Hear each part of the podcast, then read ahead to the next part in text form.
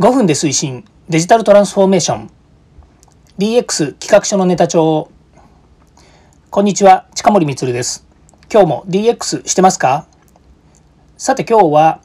DX 超入門人材育成のお話をします。今まで17回ですね、この人材育成についてお話ししてきたんですけれども、今日18回目です。ずいぶん時間空いちゃいました。えっ、ー、と、1ヶ月前ぐらいですかね、17を配信しておりますので、よかったらですね、過去回も聞いてください。ということで、今日のテーマはですね、新入社員から育てるという企業の理由、中途採用する企業の理由というですね、まあ、こんなテーマでお話ししたいというふうに思います。まあ、各有ですね、私も初めて就職した会社なんですけども、そこはですね、まあ、某あの電気系の、えー、メーカーの会社だったんですね。まあ、総合メーカーというふうに言った方がいいのかもしれないんですけれども、その時はですね、入社時、私の、えー私はまあその会社の中でですね、まあ、100人弱ぐらいですよね。まあ、80何人ぐらいなんですけども、まあ、いろいろ全国からですね、集まってきて、新入社員として入ってですね、新入社員研修っていうのを受けて、まあ、そこから現場配属してですね、いろんな経験を積んだっていうことになるわけなんですね。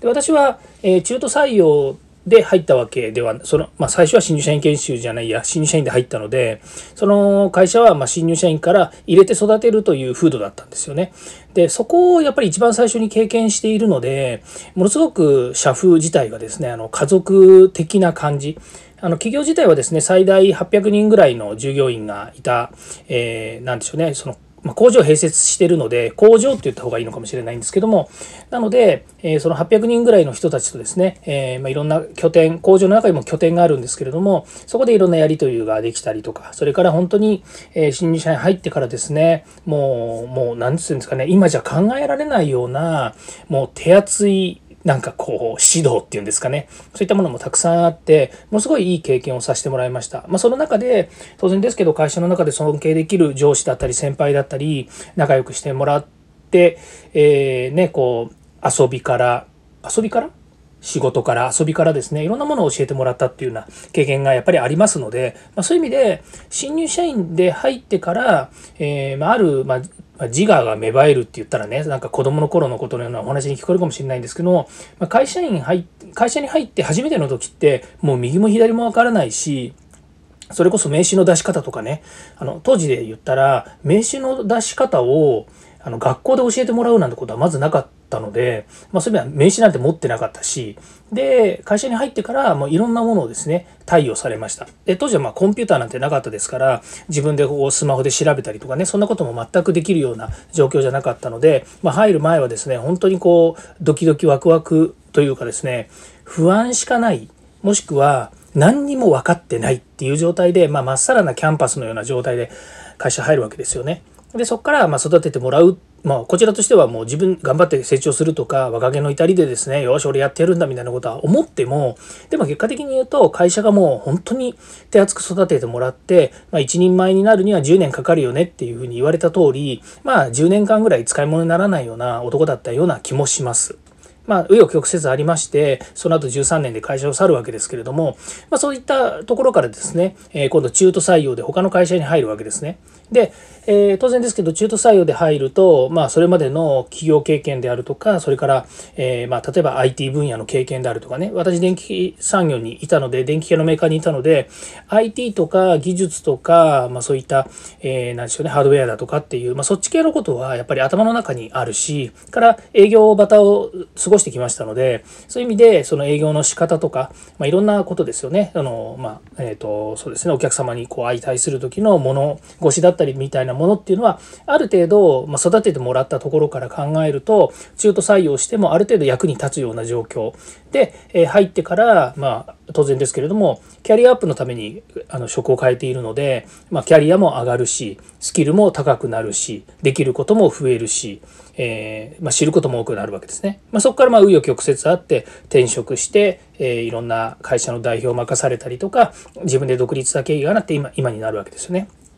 で、えこの新入社員から育てるという企業の理由の話で言うと、やはり、まっさらな、先ほど言いましたけど、まっさらな状態のですね、え新入社員、若手を取ってですね、で、え自分の風土に育てていく、風土の、えー、何でしょうね、あの、自分たちの会社のカラーに染めていくっていうのが、まあ、これまでの、やっぱり考え方にならざるを得ないのかなというふうに思うんですよね。まあ、今ですね、こういうような言い方をすると、やはりその企業としてね、古いんじゃないかとか、え、考え違いしてみるよねっていう企業も結構あるというふうに言われるんですけどもでも結果的に言うと、やはり新入社員で、やっぱりね、こう、あの、まだ右も左もわかんないっていう言い方も変ですけれども、そういう人からきっちり育てていけるだけの環境と、忍耐強さと、それから、えそれに対する投資ですよね。社員を育てるとか教育っていうのは投資なので、そういったものにやっぱりこう、え企業が取り組めるっていうのは、ものすごいやっぱりこう、重要なことだと思うんですよね。なんでかっていうと、その人たちが例えば途中で辞めて他の会社に行くとか、別の分野に行くって言った時に、通用する人材を育ててるわけですよね。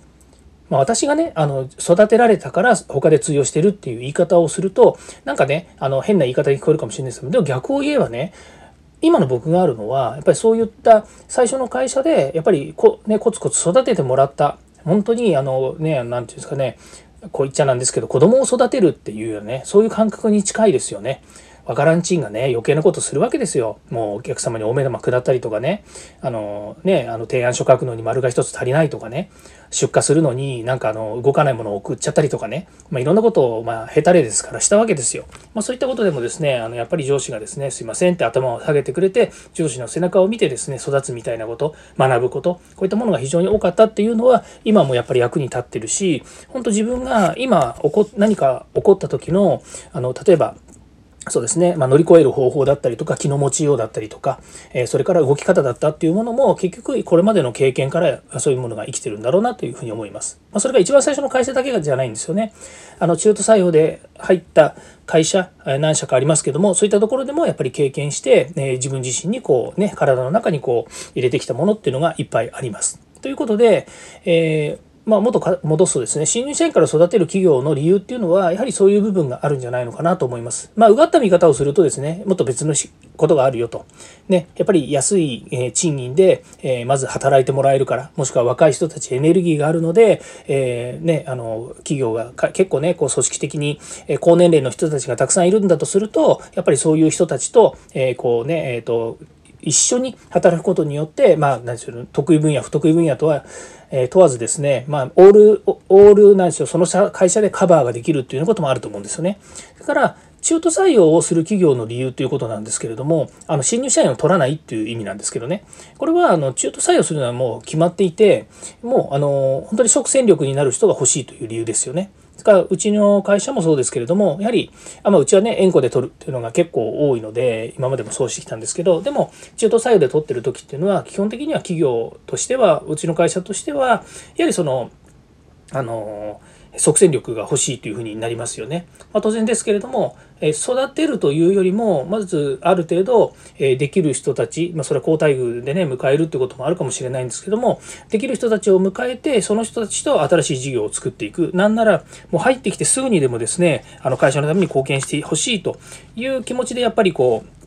迎えるっていうのもありますのでねあのそういった意味では中途採用する企業っていうのはものすごい明確なんですよね。で海外なんか特にですねやはりあの新入社員で育てるというよりも中途であのできる人、えーと、スペシャリストをですねやっぱりこうあのハイアリングしてくるっていうねあの、えー、採用してくるっていうのはもうこれも一般的にはそういうふうにあるんですね。だから本来日本って新入社員で入れ入ってもらってそこから育てていって、えー、例えば25年30年ってね終身雇用でまあ、今は終身雇用っていうのはなかなかね、言いにくいですけれども、終身雇用で長く働いてもらうと。ね、だから本当に、えー、入社してから卒業するまで、あの退職するまでずっと同じ会社だったっていう人、先輩を何人も見てきてます。本当に金属25年とか金属30年とかね、まあいろいろこうね、バブルがあったりとか、いろいろあって、えー、早期退職ね、になってしまった人たちもいるかもしれないんですけども、でもそれでも、その企業に長く勤めて、本当にね、貢献してきた人たちがたくさんいるっていうのはよく分かっています。で、私も中東で採用されて他の会社行ったこともあります。ね、それはまキャリアアップだったりなんだりっていう理由で行きますけれども、まあ、そこからですね、やっぱり即戦力として働かなきゃいけないっていうことを自分自身も思っていたし、会社にもそういう求め方、求められ方をしているわけですよね。ですから当然ですけども、そういうようなやり方を、えー、していくっていうのがま企業の成り立ちなんだろうなと思います。どっちがいいかどうかっていうのは分かりませんけれども、えー、ま、そういった部分でですね、えー、しっかりとスキルアップをしていくということは大切なのかなというふうに思います思っています。えちょっと話が逸れてしまいました。またですね、え次回もですね、DX に役立つ話題を提供していきます。近森光でした。ではまた。